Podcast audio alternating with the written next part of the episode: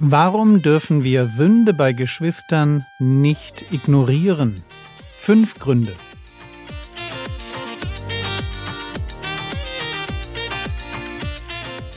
Theologie, die dich im Glauben wachsen lässt, nachfolge praktisch dein geistlicher Impuls für den Tag.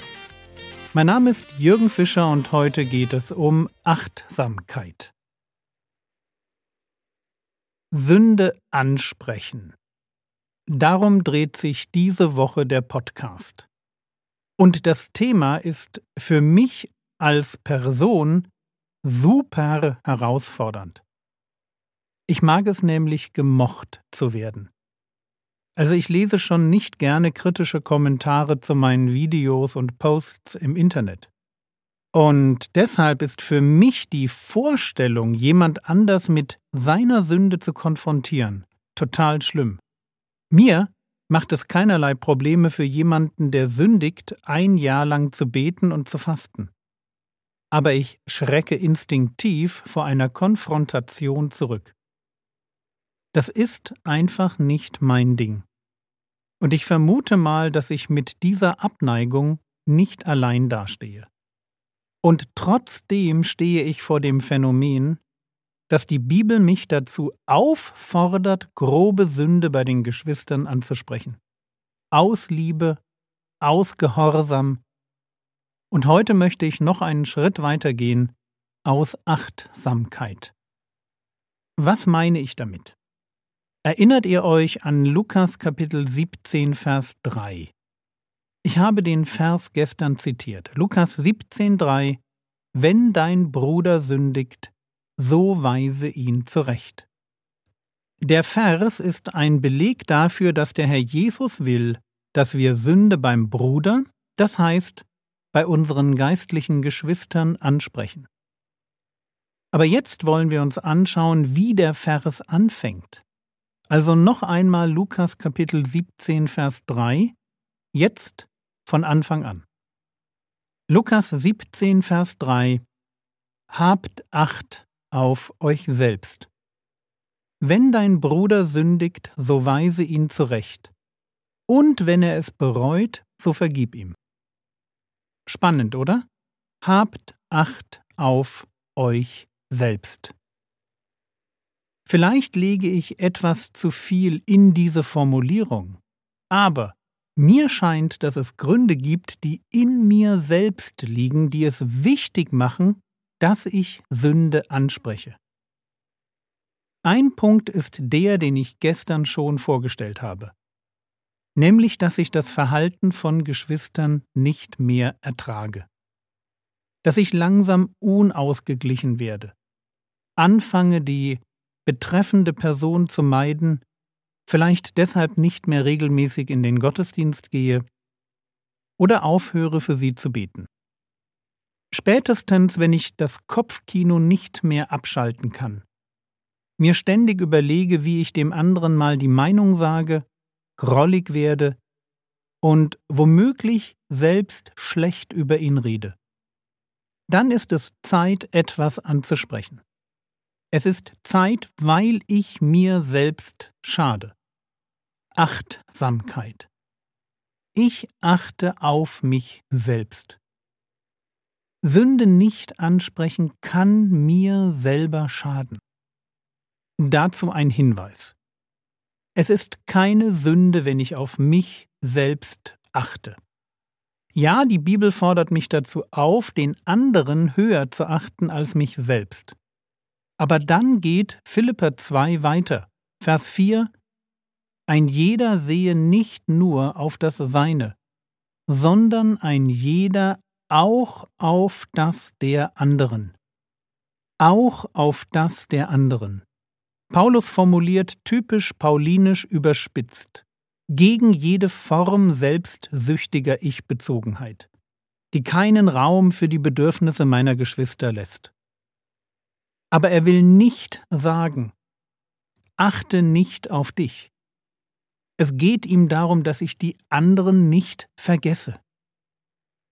Und es ist gerade Paulus, der an verschiedenen Stellen dazu auffordert, auf sich selbst zu achten.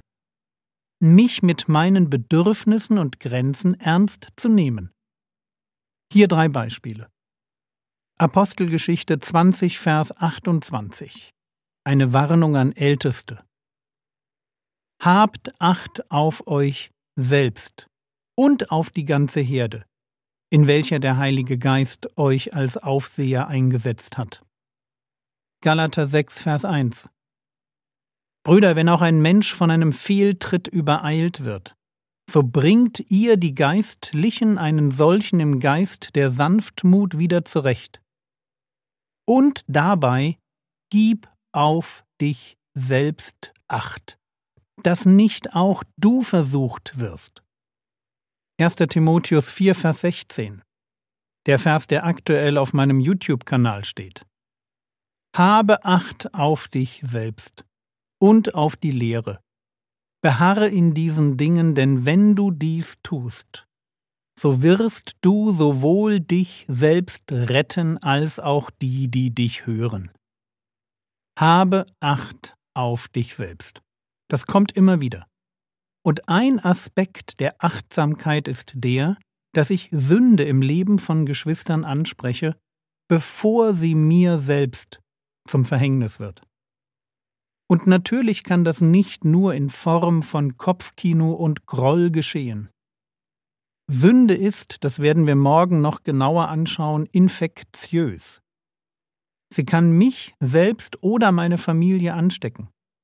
Wenn ich Sünde nicht konfrontiere, dann verseucht sie mein Umfeld und wird mir selbst zur Gefahr. Und es gibt sogar noch einen Aspekt in puncto Achtsamkeit. Wenn ich Sünde nicht anspreche, dann wird das dazu führen, dass auch ich nicht angesprochen werde. Ich zahle mit meinem Verhalten auf eine Gemeindekultur ein. Und das wäre super tragisch, weil wir alle als Gemeinschaft davon leben, dass wir aufeinander achten. Nicht in Stasi-Manier einander bespitzeln. Darum darf es uns nicht gehen. Aber aufeinander achten weil wir uns lieben und weil wir uns für jeden in der Gemeinde wünschen, dass sie oder er am Ziel ankommen. Ein wichtiger Hinweis zum Schluss. Wir sprechen Sünde bei Menschen an, die Christen sind oder sich wenigstens als solche bezeichnen und zur Gemeinde gehören. Wir gehen nicht mit erhobenem Zeigefinger durch die Gesellschaft, und konfrontieren Atheisten mit ihren Fehlern. Natürlich gibt es Situationen, wo das angebracht sein kann, aber grundsätzlich richten wir nur Geschwister. Wir sind nur für unsere geistliche Familie verantwortlich, aber nicht für alle Menschen, denen wir begegnen. Deshalb kann Paulus in einem Fall von Gemeindezucht auch schreiben, 1. Korinther 5, die Verse 12 und 13, denn was habe ich zu richten, die draußen sind? Richtet ihr nicht, die drinnen sind? Die aber draußen sind, richtet Gott. Gott richtet die, die draußen sind. Das sind die Menschen, die nicht zur Gemeinde Gottes gehören. Ich bringe das ganz bewusst am Ende dieser Episode über Achtsamkeit, weil es auch zu einem achtsamen Umgang mit mir selbst gehört, dass ich mich nicht aufrege vor allem nicht aufrege über das falsche Verhalten von Sündern. Zum Schluss zwei Verse dazu. Sprüche 23, Vers 17.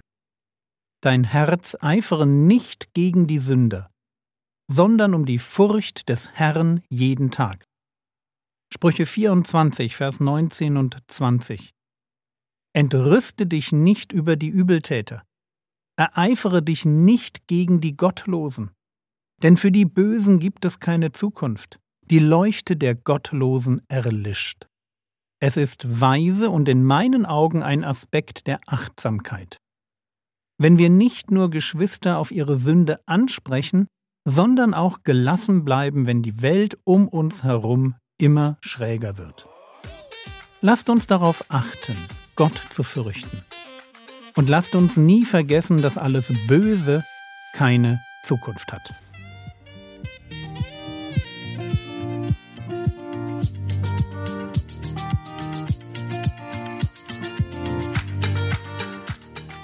Was könntest du jetzt tun? Du könntest darüber nachdenken, ob es in deinem Herzen Groll auf Geschwister oder auf Ungläubige gibt. Beides wäre falsch. Das war's für heute.